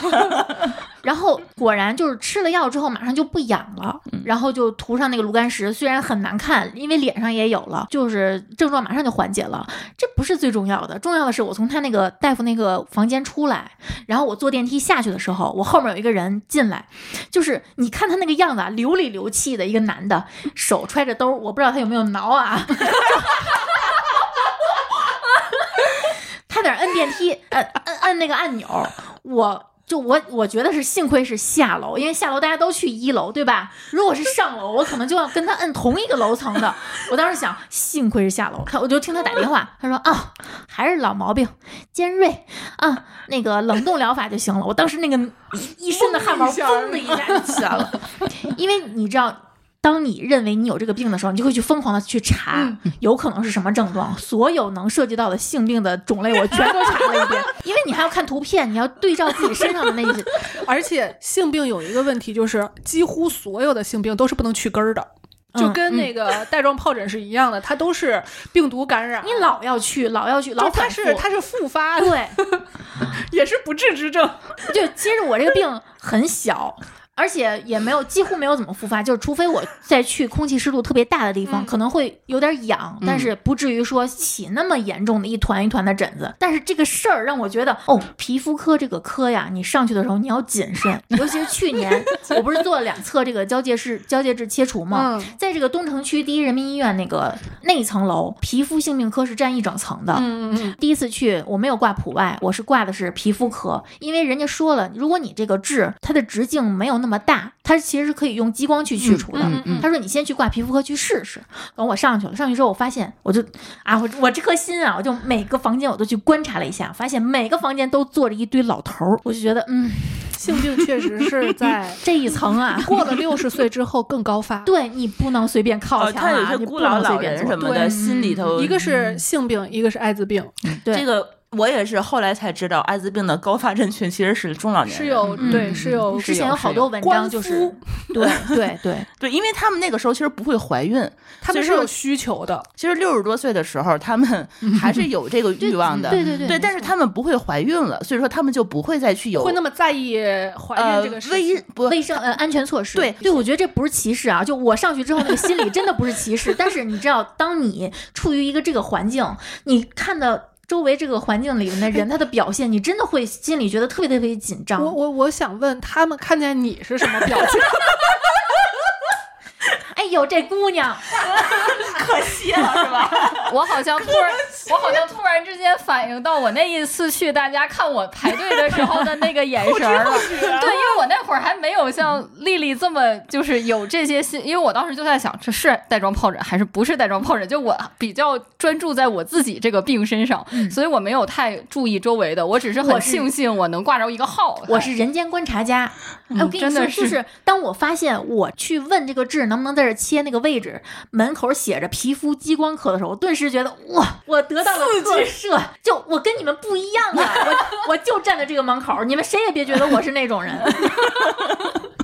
我好像一下子明白了很多关于那一天，因为我排队排了一个多小时呢，我还排的蛮久的，因为之前就是没有很提早挂号嘛，所以当时还真是好像理解了那一些周围的民众投来的那些嗯嗯关一注的对眼有光有故事的眼我光，觉得对大家对其实都在观察，嗯，但只是我那天还在专注看看手机，而 且而且，我觉得是当你有了这个问题的时候，你就会看比如说同样挂号的人，你就会去揣度啊他对对对是怎么回事，嗯嗯会会嗯内心有很多小剧场。对，嗯哎，刚才你们说那个就是例假期间，嗯就是牙会不舒服。就我想到我还有一个毛病，这个毛病吧，就是每次我体检的时候，大夫都会说你有一颗乳牙啊。可啊是我觉得这些体检中心的大夫都不负责任，嗯就是他就会告诉你你有一颗乳牙，他没有告诉你为什么你有乳牙，什么叫乳牙？可能好多人根本不知道乳牙、恒牙，嗯，对，好多人是没有嗯概念的。有他就有说你有一颗乳牙，我我我就知道了，哦，我有颗乳牙，哪颗我不知道，这颗乳牙会怎么样我也不知道。直到有一天，几年前的事儿了，我吃薯片儿，嗯吃的正痛快的时候，有一颗薯片儿那个卡进，直接把我的一颗牙从中间硌裂了，断了，它整个牙是断断成两半儿了。那为什么呢？因为乳牙它没有得到持续营养的供给，对，它非常的脆弱。以至于一个薯片儿、一颗瓜子儿就能把它硌裂，等一下，我有问题，就是你这颗乳牙就是跟个正常的牙是一样的，跟它其他人都其实排不在一一样起，嗯其实不一样，它的牙根儿更靠更靠上，嗯就它比个儿小，这个不，它是一个大牙，在这个位置，就是说它能够照 CT 看出来，它都是能它不用照 CT，、嗯医生一眼就知道这是颗乳牙，你这颗恒牙没长出来，叫恒牙缺失。恒牙是我们就第你二现次在成换年完之后牙，换完牙的嗯那个对牙吗对，我跟你一样，我嗯不是缺失，嗯我是这颗虎牙下面那颗乳牙没有掉。等于它还在，对，小心保护它啊！我看看长什么样的，不不已 经已经没有了，啊就是它的牙冠部分已经磨到看不太出来了，就是因为它太软了。哦对对乳对，牙其实是非常非常容易被磨损的，嗯这就是为什么我们六岁要换牙，不换的话，它到现在的话可能就没有牙对了，是吧？对对嗯嗯你就没有牙可以用了。对。然后我去医院， 医生看我就乐说啊，你这颗乳牙裂了。 我心想这有什么好笑的？ 怎么你遇到的医生都对，然后没有办法，它因为它已经裂了，你你乳牙做根管治疗是没有意义的。对对对，对拔掉吧，你没有没有办法把它保留，就只能拔了。拔了之后就你只能种，这颗也这种牙太贵了，嗯好几万。我那时候还很穷，我就一直没有种，所以说，它乳牙拔了以后，你那颗恒牙它也没有再生成。因为它就你已没经有成年了，你过了那个阶段了。它应该就是直接缺一颗牙。对，那你说，如果是小的时候把它拔下去的话，它会不会再能够正常长出来呢？你可以去照一个 X 光，嗯，看看你这底下有没有一颗牙。有的话怎么办呢？哦我跟你有什说么办法了？这个这个是这个样子，就是他之前他有人照那个全齿的嗯面部口腔，嗯嗯他那颗很多人没有长出来那颗牙会在你的身体的各个部位。啊呃，包括、那胳个、膊肘儿，包括智齿，那个四颗智齿是在二十多岁的时候才会长出来，但有的人呢，他就是没长出来，没有从这个牙床里头出来以后，会在你的面部的各个地方哦，我会一存直在一没颗有。牙。哦，好像是我听见说过有对对对对对，对，我见过嗯，长在奇怪的位置。对，然后他们有人就是说，在你的面颊上面呀、或者你的下巴的骨头嗯开始里头摸脸啊，我已经 开始起鸡皮疙瘩了。或者有人有人还会在你的，比如说那个扁条线这个位置、后方后槽这个位置，它都会有一颗牙头皮。发麻，但是我知道他们有人就拔这颗那个智齿的时候，咱们不是直接给它切开、捣碎了拿出来就行吗？没有没有那么复杂，有的人需要导有有的的人人对是需要有的人的话呢，他需要住院全麻，嗯嗯然后开颅嗯，开开你的口腔，把这颗等出来。嗯，这个位置，呃，对，嗯然后呃如果是面部的话呢，还会还会出现问题，因为跟你的口腔、鼻对对腔对就对离离得很近，很容易出现什么什么感染吧。呃，类似于就这种东西，因为你会有食道的东西 嘛，对对对对。特别严重。说到拔牙，我这就是一个完整的体验了，就是我是一个准备整牙。所以去照了口腔，然后拔智齿，拔完智齿之后没有整牙，怀了个孕， 最后就生了个孩子，这是一套完整的体验。首先呢，拔智齿这个事情对于我来说是一个，虽然拔智齿很痛苦，而且我还上了麻药，而且我还对麻药不敏感，相当于是生拔了四颗牙，但是 呢，完全不受影响，第二天就去吃火锅了。我觉得我也是挺勇士你的。真的是没有一个地方不皮实。你嗯你你是四颗同时拔的吗？呃，对嗯，我也是勇士，一般没有人这么拔。那你还挺厉害，因为你当时只剩前面这嗯啊边对儿。然后关键是我拔完之后，第二天是带当时的男朋友现在的老公去见我父母，然后还是吃了火锅，而且火锅还是我选的，我都不知道我当时是怎么选的这个、嗯这个事情。然后就过了没有多长时间，就开始备孕嘛。整个怀孕过程对我来说，就好多人都在说，听了我怀孕就感觉像是去捡了一个孩子，怀孕整个过程没有任何不适，然后生孩子的时候这也是凡尔赛。嗯也也产程很快，然后除了这个孩子脑袋有点大，然后挨了一剪子以外，没有任何的，甚至我觉得阵痛那个那个感觉，对于我来说是哦，我终于明白那些痛经的人是什么感觉了，因为好多人都在嗯说、生孩子就跟痛经差不多，我说哦，这原来就是痛经呀，但我觉得你可能确实跟范范他那个痛经程度差不多，得可能还没有他那个痛，对他那个疼到快因为晕我死当的时是已经开始阵痛了，我还非常自自在的在医院里在遛弯儿。因为我感觉这个就还好啊，嗯然后去生完孩子之后下了产床，就自己就溜达回病房啦，然后那个上上厕所也完全不需要人扶着，自己就去啦。然后就是好多人都说，嗯，你真的是生了个孩子吗？然后在产房里面待产的时候，给别的家属送饭都是啊 一份儿非常营养丰盛、嗯各种菜的那个一份儿饭。我是我老公给我买了一份儿汉堡王，第二天是羊肉串儿，然后所有的人都说你是认真的吗？你是认真来生孩子的吗？然但是当我把那个袋子打开的时候，所有人都说哦，好香呀！ 就就是这种感觉，就是嗯，生孩子对于我来说好像只是一种体验，嗯，然后我就跟医生聊了这个事情，他就说为什么是这样？是因为你的肌肉的力量足。对，嗯为什么你不痛经？是因为你子宫收缩一次，就用很轻微的力量就可以把经血排出去。嗯为什么好多原发性痛经的人他那么疼，就是因为他子宫收缩乏力，没有力气啊他就会需要更使劲儿去排这个经血。哦，而且当时是不允许陪护的，所以也算是自己去做了个手术，嗯自己生了个孩子。生完孩子自个儿走了出来，啊， 对你这个太绝而且了。我出院的时候，我是拎着孩子的那个提篮儿嗯出的院，嗯嗯就是一切所有的一切确都实像捡了 个孩对，子，真的像，就是好多人都在说说什么外国人生了个孩子，第二天嗯生出来就喝凉水什么，我也是，就是真的热。热的我，因为当时在排血溶嘛，嗯排多余的血溶，就是好多人都在劝我，哎呀，你可不能这么喝凉水 呀，哎呀，你可不能露露着脚后跟儿啊，你可不能老着短袖啊。然后我就说 what，我都热成这样了， 你让我穿厚它，根本就不可能，所以你这个其实生孩子的凡尔赛，就不就不多讲了，就嗯容易被打死。对， 咱们讲点开心的，听听听听大舅是吧？听听丽丽这个开心的故不，事。我这个大周之前说的都是得了病去治，嗯对吧？嗯你们有没有过随着年龄越来越大开始做一些预防性检查？啊，我现在是不买任何体检套餐的。我也是。为什我么是？直接去挂号去检查自己要检查的那几个项。因为你体检的那些基本的东西，除了那些身高体重那些无所谓，嗯剩下的在做一些深度检查的时候都会查到，比如说什么生化呀之类的，血糖、血尿酸这些，你不用心电图嗯买一个，体检去查，因为体检那些太虚了。而且现在不是也各种报道说体检中心那个结果其实并不是你的结果什么之类的吗？嚯，有我这只种是我只是感觉他们不是那么专业，就是嗯在看一些片子对，我觉得其实什么他们的检查那些项都是有必要的，但对是我就是想去医院去做这些，嗯而且很贵。对，真的很贵好。几千，对，嗯，你真的去医院挂这些号，但是肯定会比较漫漫长啊，这个对嗯过你程。去医院，可能一个是号，你可能要挨个儿去挂，嗯对也不一定好挂，而且对不一定排到哪天去了。对，嗯对比如说现在到我这个年纪，比如说我要想，比如说某一个器官，他建议几年查一次，几年查一次，嗯嗯他不是说让你几年去做一次全身体检，对对对而是比比较高效的，就是你专门去挂这个科、嗯对去查，有针对性的去对，因为像我们检查家人，其实从零九年就是之前一直呃一九年吧，陆陆续续开始有一些生病嘛，嗯我就会格外的注意，比如说乳腺呀、嗯生殖系统啊，然后肺部呀，包括我会观察我每天的肾脏，因为像我们这种。特别爱吃肉的人，你就总是想，哎呀，会不会蛋白质摄入过量啊？嗯嗯嗯会有这这样一些疑惑。包括排泄物，对，就格外的每天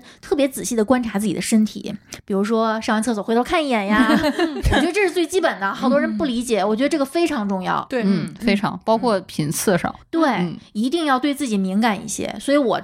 从就去年就基本上集中在去年，陆陆续续的查了各种 科。我觉得大夫也是对我有一种玩味的态度，就是 他也在人间观察你。嗯对，他说你说吧，你说吧，你来找我干嘛？你怎么又来了？ 你要开什么？就是这种感觉。你让我想起来了，我我是也是去年，因为我老公查出来那个幽门螺旋杆菌，嗯然后之前咱也说过，由于我对抗生素的情况，我得了这个会超级麻烦，因为没办法走正规的流程去治嘛，所以当时预防性的我就是去医院挂了个号，去测了一下这个，因为他当时那指标高到他的医生就直接说了，谁跟你一起住，赶紧让人家去测，你肯定是把人家都这个传染了。听着有点像性 病。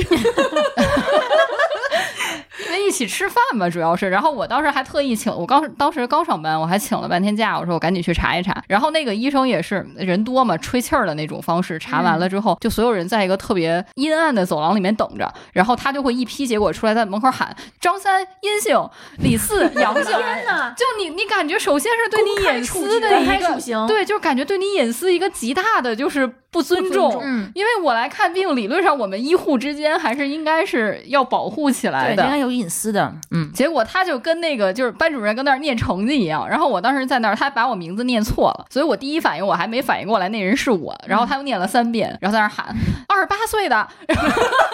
你二十八岁就开始，因为名字他没人应嘛，他就开始念后面那些其他信息了。然后我觉得他下一步我要再不冲上去，快把我身份证号都给我念出来了。然后发现是阴性，所以我长舒了一口气，就是有固定的这个餐具的好处，嗯可能会有一些帮助。就你看现在在那种嗯、呃验血验尿的窗口，人家结果就放在那儿，你自己去翻。嗯对对对，有的医院就是这样的，。对，所以我比较喜欢那种自己拿着医保卡或者那个单子嗯去嗯扫刷码。卡，对对，我觉得这样的比较好。对，比较安全。然后我去年，嗯、先是做了两个小手术，就是因为我觉得我的痣如果再不切，它就会变成黑色素瘤。嗯，因为太大了。很对多人都有这个疑惑，我公公去做了嗯就是这方面的手术，然后由于这种传传递效应吧，嗯就示范型效应，就我公公做完，我爸也很想用的去跟着做， 就是他们两个都很担心。丽丽切完了以后，咱们群里的那个张总，好多人，张总就跟着去切了。他那个老么大个儿了，我觉得可能得有半个小拇指那么大。它那个大，他那个都当啷着，我这我觉得我要是他，我能时不时玩玩他。而且他那个太大又又鼓，而且他还没有毛。他如果嗯长毛的话，可能还好一点。然后他就给切了。这个描述他他切完以后没两个月，我不知道我妈抽什么粉粉神经，然后来我们家的时候过十一，跟我说我切了个瘤，腰上一个，大腿上一个。你们是一口气儿的？有什么电视上有个教育还是怎么着不是的？就是有有个个传统电影风气。有非个诚勿扰对二对，有个之电影，前的那好几年之前好几了年，前了。对但是它留下了一个印象，嗯，嗯就嗯，这个病会死的。对，而且你知道，后来朱峰跟我说，我头皮上有一个， 那你去看看，还挺好的啊，大家都有这个意识。意识嗯对嗯嗯我觉得惜命是好事儿。对，真的，嗯尤其是咱们父母那一代，很多人他是觉得我皮实的很，我日常嗯我都不愿意吃药，也不愿意去医院，他是有这种惯性的嗯东西在，其实特别不好。而且你说我妈那么大岁数，六七十岁一人，她自己去切一瘤儿，这让我觉得就特别不可思议。他们这一 一般那种老年人不都觉得我尽量就不去医院？对，对，大多数而是。且我这个切的特别的搞笑，我后来觉得搞笑，我因为我一直是左边儿左侧嗯脖子这儿，我一直有印象，这有一个很大的痦子，嗯，它是凸起了，这个位置是经常会被衣领摩擦到的，对对这对种就容易癌变的。对对，我就一直觉得哦，我这儿有一个，我这儿有一个，然后医生就给我看说，这个你得去挂普外科，嗯就把皮肤科的号给我转到普外科，嗯嗯然后去那儿确诊啊，你这肯定要就做是手术嗯切除。等到这个切完了，一切非常顺利，嗯只不过我对这个麻药啊不是很敏 感，一直到他给我缝第二针，我才觉得不疼了，等于全程是一直是他给我剪的时候是疼的，然后呢，我就看着这个疤，嗯因为我对疤其实有一种很变态的迷恋，我觉得它特别酷，是徽章是吗？对。你那是不是疤痕体质？你要像我这样的话，啊是是是 嗯，对。然后我在照镜子，我看看着看着，我就看向了右侧，我发现哎，右边锁骨这儿还有一个。 然后我看了一下我的那个这个左侧手术的时间，呃，还在一个月内，我就赶紧就去这个找这个大夫。然后大夫说：“我给你看看。”他就 撩着我的衣领子，然后一通翻，说：“你不能再落下了啊！下次手术我能有几个我就给你切几个。”然后， 但是因为好像是检查时间超过一个月了，那个检查就已经不能算再算数了，嗯等于又重新做了一遍所有的检查，因为现在还要做什么 CT 呀、嗯之类的。啊，你切个瘤需要做检查呀？对呀、证明你没有新冠这呀。是个手术，哦对。不光是对新冠，还有其他的一些病吧，都得对基对础的基项础目。病，它对要先排除。对然后因为现在是新冠的原因，嗯所以每啊个入院做手术的都要做 CT，等于说挨了两刀。嗯，这这是小事儿，但是我觉得切皮肤啊、拿个刀啊什还么，好真好其实还能跟人家可以聊天儿。对 对对，我我是切了一个颈后的一个脂肪瘤，嗯，也是慢慢慢慢在长大。嗯一开始也是没当回事儿，后来去找医生，医生说你再观察一下吧，他要是大到你不能接受，就过来 切。结果其实还是切晚了，因为本身吧看的时候这个瘤子并不是很大，但是打开去切的时候发现其实跟周围组织已经粘连的很严重了。嗯，所以本来计划的是半个小时，结果做了两个多小时，我中间都醒了，疼醒的吗？不是疼不醒，是就是麻药到过时过间劲儿 了，过劲儿了，哎后这叫醒术了中唤醒吗？对，然后那这个失误他了不，应该再给你喂点儿吗？这事故啊！不是事故，因为它比计划的要啊时因间为长他了是按计划的那个剂对量那打。你醒了以后疼不疼？ 不疼，还没有，那你还没没跟有他时招间。呼一声儿？我就我就开始，哎，我就哎，我怎么还在这儿躺着？ 然后大夫看了我一眼，哎，你怎么醒了？ 天啊！然后就问了我说，能感觉到疼吗？我说感觉不到。然后说，接着啊睡那吧就那就接着缝吧。啊那会儿已经开始缝针啊啊啊了。那就是收尾阶段。，对，然后。但是我就特别神奇的是，因为后头没有补麻药，嗯但是我是我确定我是在书中醒过来了，但是从醒过来以后到我怎么回到病房这一段儿，会会我是会没有会会断会片儿的对对嗯会会是这样断会片这儿样了会这样。然后就觉得哦，好神奇。但是那一次呀，我是觉得比生孩子疼，哎因为粘连了嘛，嗯它要剥离，我那个窗口是非常大的，他给我割了一个引流管儿。第二天去挤那个组织液的时候，我的眼泪是没有任何办法忍住，就是我没有任何声音，但是默默流泪，哗哗的那个眼泪往下流。我自认为是一个非常能忍疼的人，我那一天吃了止疼药，是那嗯种嗯强效的镇痛的药，嗯，嗯是医生给开的。我觉得自此之后，我是一个勇士，我不我不再怕疼了，所有的疼我都能扛得过去了。我是一个生过孩子还做过手术的人。来吧，大众。哦，说到手术，你对这个手术，你这个手术，，其实我觉得我那个手术，大家都认为我那个手术是大手术，嗯因为它在心脏上。其实我其实一开始也有一点点小害怕，它毕竟是个心脏手术，对你前面还在群里老说，我要是什么出不来了，我要交代一下什么这 个那啊，个。我觉得他一天到晚是光在激动的 说啊，我要做手术了，好开心、啊。我真的很开心，因为我从来没有住过院，的，你看这个人，没有住过院，没有输过液，没有，就是你想，这是一个正经的部位，它是个器官，对，还它要维持我生命的运转。它要是停了，我整个人就嘎嘣了，不可能再有任何其他方式存续。肾我还可以少一个，是不是？这是个心脏啊！我当时因为一直头疼嘛，嗯，我有一次在家里剧烈疼痛到我爸已经慌了。呃，吃了最大剂量的止疼药之后，又翻倍再吃，还是疼。最后是吃了两粒儿康泰克，勉强睡着了，到半夜醒了，醒了之后是不疼了，就是舒服醒了，我怀疑是。嗯，然后呢，我在回北京之前，我爸就跟我说：“你去看看吧。”实在不行了，真的害怕，我心爸疼了嗯我爸我妈都害怕了，就第二天 都担心我在车上出什么事儿。后来等于说，我就想，那就挂一个吧，挂个疼痛科。然后从疼痛科出来，不是拍了一个增强的头颅核磁嘛？我就正好通过日坛公园的李叔认识一个医生，他是心内科的医生。然正后好是你的对症，但当时不知道，对对，当时不知道，嗯因为当时我发朋友圈了，嗯，他朋友圈他看见了，他就跟我发私信，不说他的名字了，他的网名叫大伦丁，嗯，大大老 师，大老师看见我这朋友圈，他就私信跟我说，你去查查心脏。我当时就，哎，为什么呀？我这是哪儿跟真哪儿啊？真的对，联想不到。嗯，一般人他可能会知道一些不同科室的一些病。大致知道怎么回事儿，一些比较肤浅的知识，但你绝对不可能因为头疼联想到心脏的问题。对你头也查了一溜够而，且一个头疼的大夫从来也没有跟你说你去查查心脏，没，错，对吧？嗯他们也不知道什么原因，对，然后那个我就说为什么呀？他说你先去查查，如果查出来是阳性，那你就查是什么是阳性？他跟我是一说个实验，你去做一个实验，这个实验名字叫超声发泡实验。整个北京有三家医院可以做，中日友好、宣武和天坛，你找一个你最近的。然后我就找天坛医院，我就去做了。他说你去挂神内，神内之后有一个专门的头疼的这么一个科室，你去挂这个科室，哪随便哪个医生都可以。我就随便挂了一个，挂上之后我就直接跟医生说，我常年头疼，嗯，他就挨个问了我所有他认为有必要问的问题，然后他说行，那我给你开一个，他就给我开了一个，开完之后很快就排上了，排上之后他是需要你先躺下，在你发际线，呃，包括太阳穴这个位置涂上耦合剂之后戴上一个套。然后他就去堵你的心脏，他让你配合他去做瓦式呼吸，先吸气憋住，听他数数，数到一个数，他跟你说吐气，然后你就呼出来，躺着做两次，坐起来做两次，一共四次的瓦式呼吸，他来判断你到底有没有一些微栓子通过你的心脏到你的脑袋里面。哦，但是我第一次做的时候，因为我不是臀肌挛缩嘛，我坐起来的时候 腿是有点卡着的，等于说我没有憋住劲儿，坐起来的时候数据就不准，出现了假阴性、假阳性。假阳性，对，因为只有二加十四，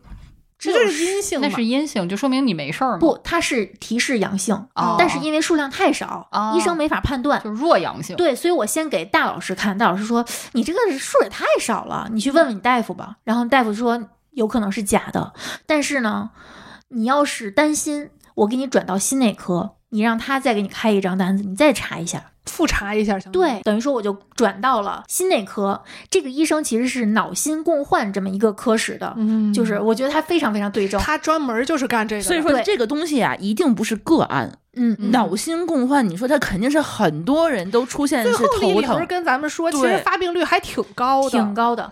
然后我就到了这个医生这儿，这个医生叫付强，他是一个留日博士，他最擅长的就是做这个手术。然后他给我又开了一张单子，等于说我是从这个神内再跳到神心内的时候隔了一个月，嗯，然后下次再做的时候，我在那儿一躺，然后那个大夫就说就给我往往头上套嘛。然后第二次套的时候没有压到眉毛，我说哎，这次比上次舒服。嗯然后大夫说。哦，你做过了是吗？就开始肆无忌惮的在我面前讨论我的数据，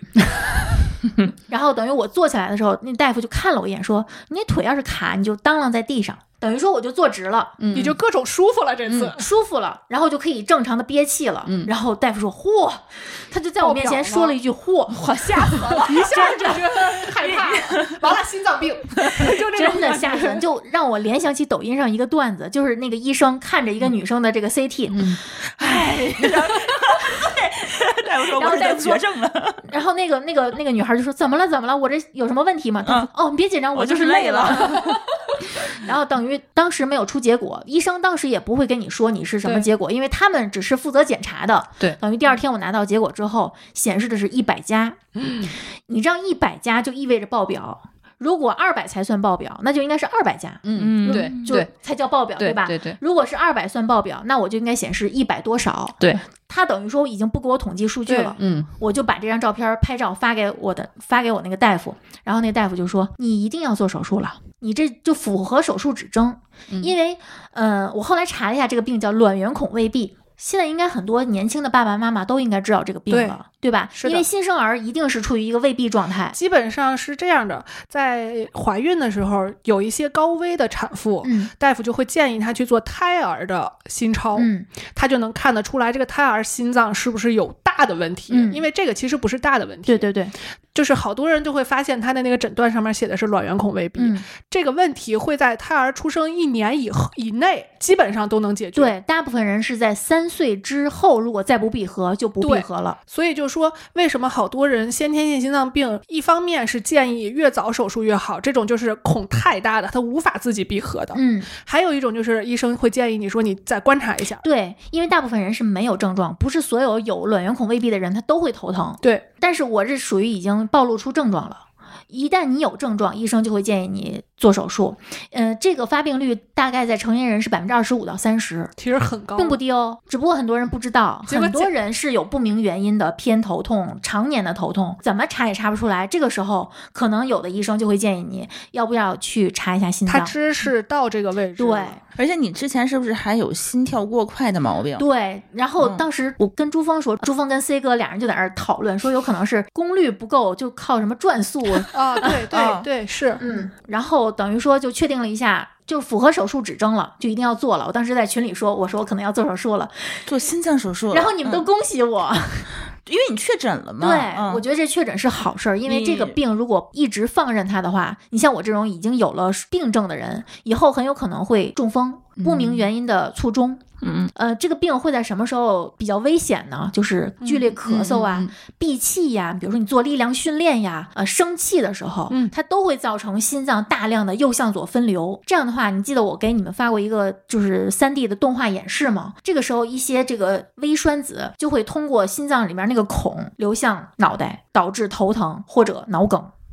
所以您很有可能就突然就脑梗，对然后就中风偏瘫就不能动了那种。，对，嗯，就是想一想，如果以后你很就别说很大岁数了，现在很多年轻人都会中风。，对嗯，会说他们那些中风很有可能他就是心脏对，有百问分题，之二十五到三十的发病率对呢，因为很有可能不是所有人中风都是这个原因。嗯如果有的人是这个原因，他也不一定能查出来。，对他不知道，因为我之前就看过一个病例，他是尸检的时候才发现，是因为心脏有个孔。然后接下来要做一个心脏彩超，我提前做了功课，有经食道的，有经胸的，然后我就想一定要经胸，一定要经胸。我为什么抵触做胃镜？其实也是不想异物侵入感是很不舒服的，对嗯但是医生说，像你这种情况已经确定要做手术了，你必须做的就是经食道的，嗯这样的话它离你心脏是近的，看得更清楚。看得更清楚，知道你那个孔直径啊，周围组织是否薄弱呀。嗯然后那天就去做了，这个我也选的是局麻，嗯我没有选全麻，我觉得我真的是一个体验派。因为嗯我后来明白我做的选择是对的，是为什么呢？你做全麻，术中它也要给你唤醒，因为你要配合它做瓦式呼吸。那这个全麻的意义是什么呢？哦对没意义。嗯对，所以我我当时就选的局麻，然后做完给医生看了结果，医生说那就安排手术吧。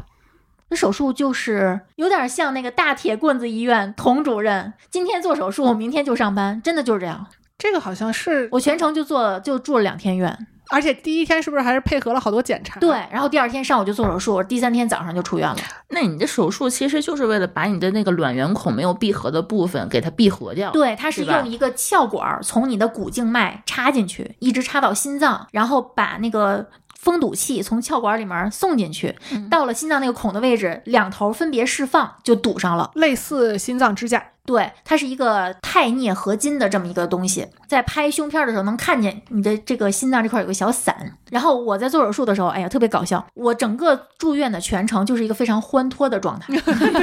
你知道那个心脏病那个手那个病区啊，其实好多都是要很去沉做闷的造影、嗯做嗯支架的，很多是疼的。然后我那一个病房那那两个大姐，就是每天晚上心率都是一百七八的。我的妈呀！他们会疼得睡不着觉，我就是真的是好吃好睡的，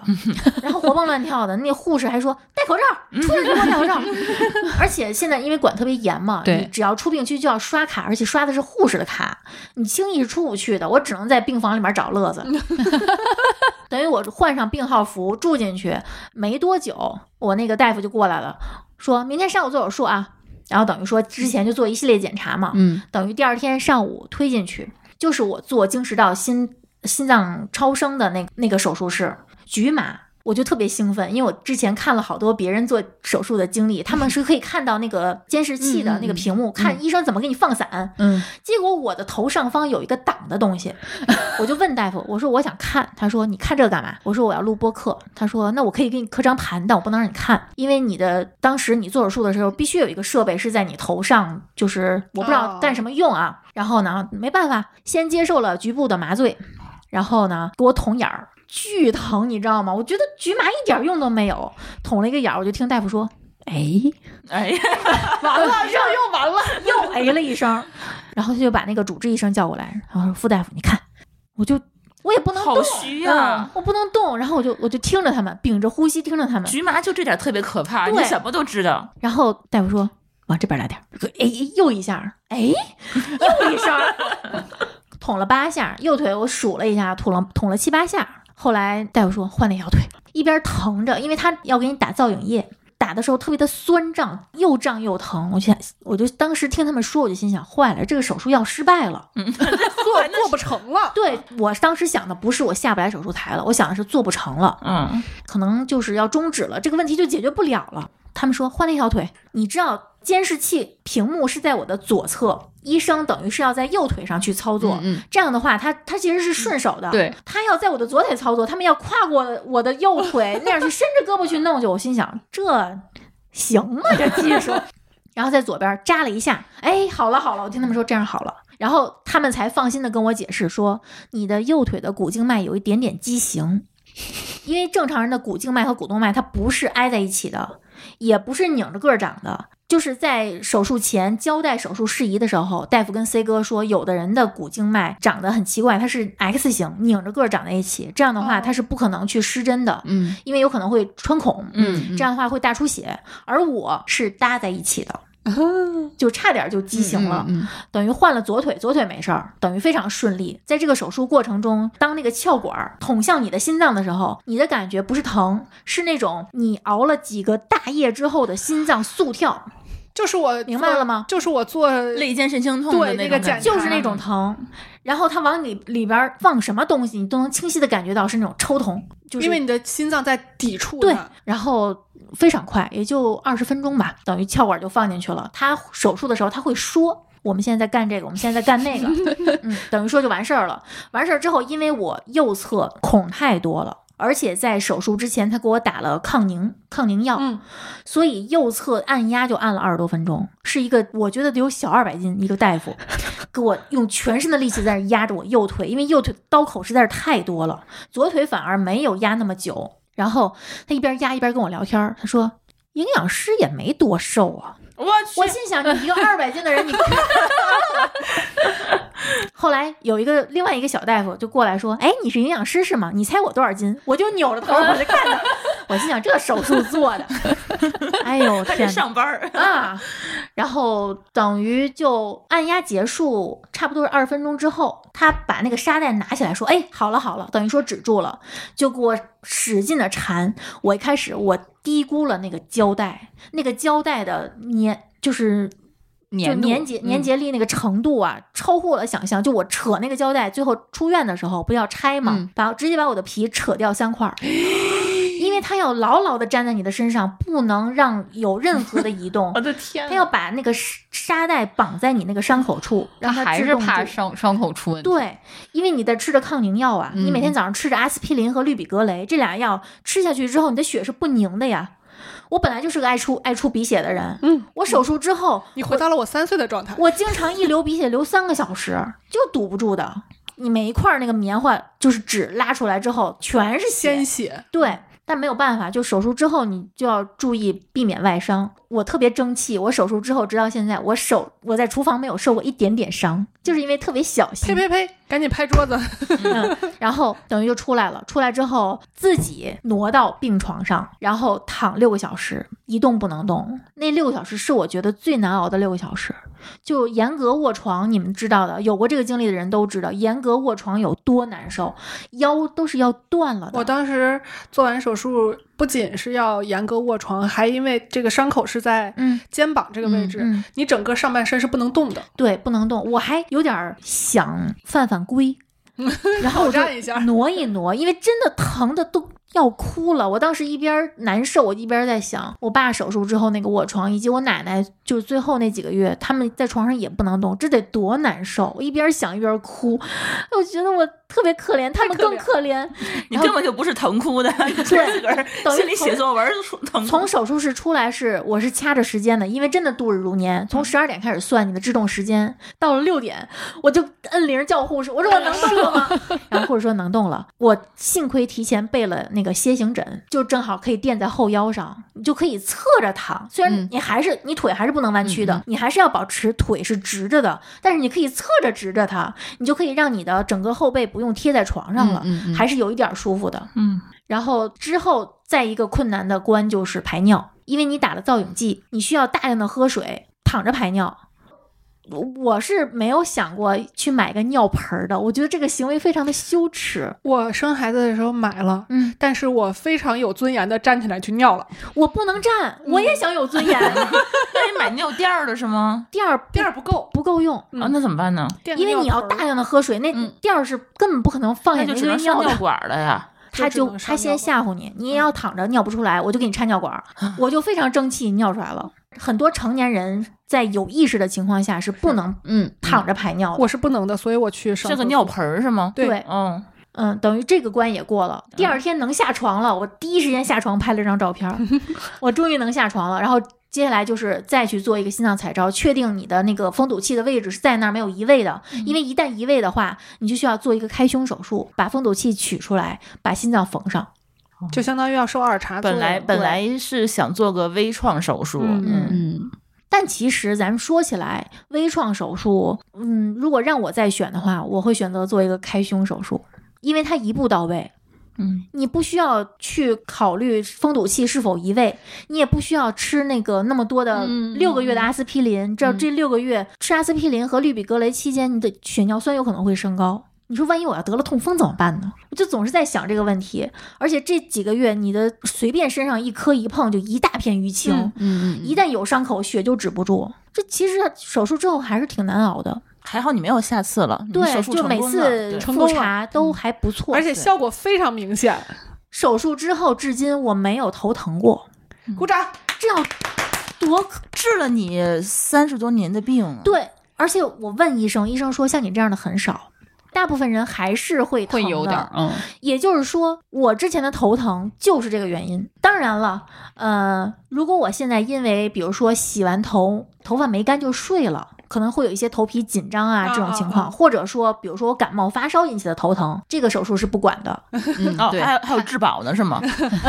就是说这个手术只解决卵圆孔未闭导致的微栓子引起的头疼。嗯，嗯其他方因素引起的头疼他不管。说明你这个头疼是非常典型的型症的状。而且对很纯粹的，就是对它。对，我就带着一颗非常感恩的心给医生做了一个这个小急计是划吗？？啊，没有做锦旗，我觉得锦旗太俗了，我就给嗯他。就是写了一一段话，然后就是做了一个小镜框，医生也特别高兴，还发到了他的公众号上。我觉得你应该啊，也给那个大大大老师非常感谢大老师，嗯要不是因为他，他因为他和他夫人都是一个是儿童心内科，一个是成人心内科，嗯要不是因为他们懂，嗯，真的不可能有任何人点拨我说去检查一下心脏，可能就一直疼下去了。对，而且你想，他当时看见你的朋友圈，那个时候你们俩应该还不是很熟。对我们俩是因为这个病才比较对，有他就嗯出于他的职业的素养，然后嗯好心去提醒你一下。我觉得他变相的相当于救了一个人的命。嗯对。真的，嗯，因为如果这个问题不解决，很有可能我即便是能吃止疼药把这个疼止住，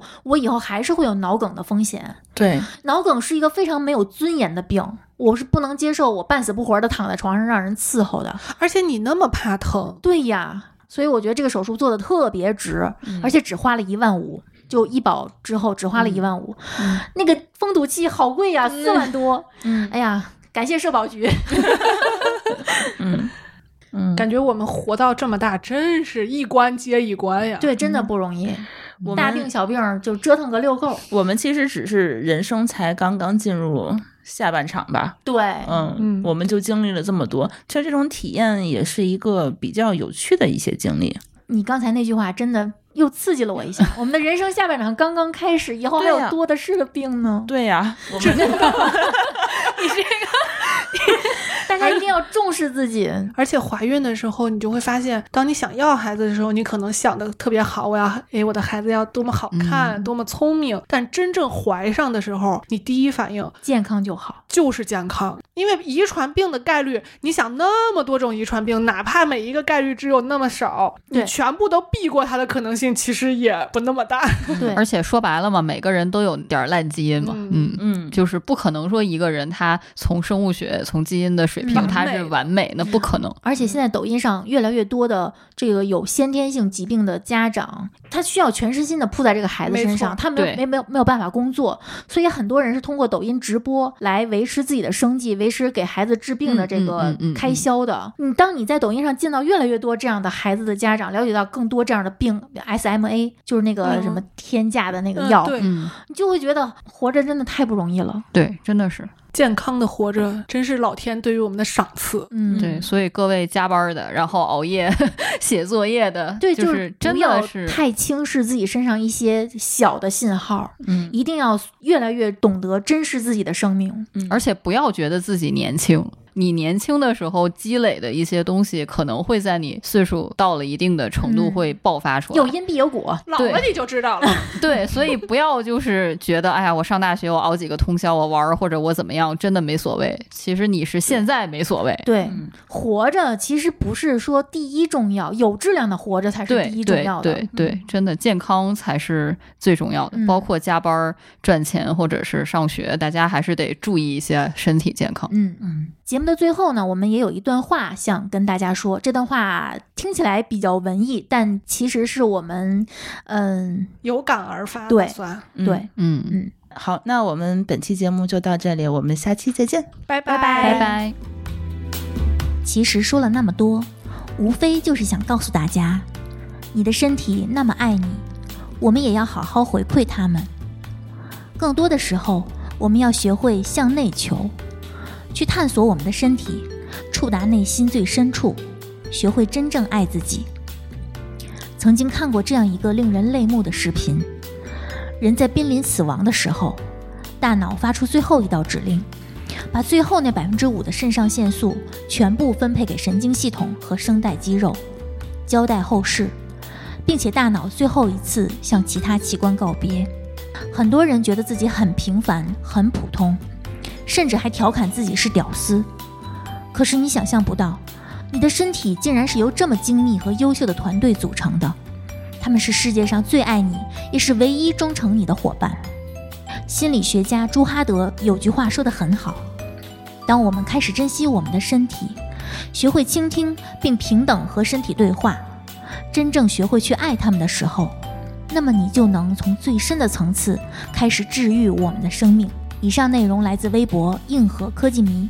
祝大家身体健康。